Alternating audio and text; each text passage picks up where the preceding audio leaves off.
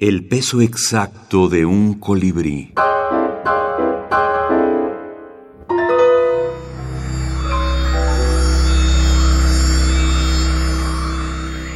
Minificción fantástica. En forma de canasta. John Aubrey.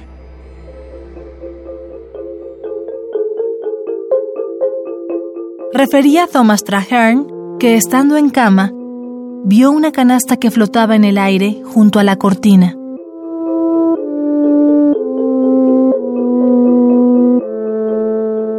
Creo que dijo que había fruta en la canasta.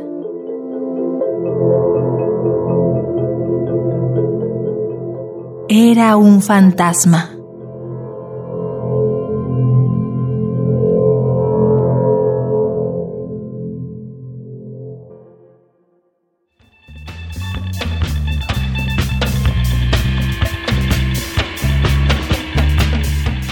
Antología de la Literatura Fantástica. Selección de Jorge Luis Borges, Adolfo Bioy Casares y Silvina Ocampo.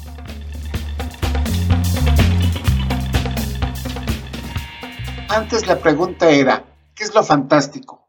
¿Cómo clasificamos la ruptura de la realidad? Pero actualmente vivimos una época en que la realidad se ha vuelto menos consistente.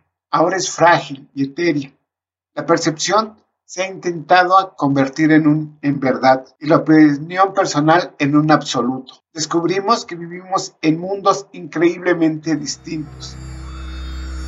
José Luis Zárate, narrador y estudioso de la minificción.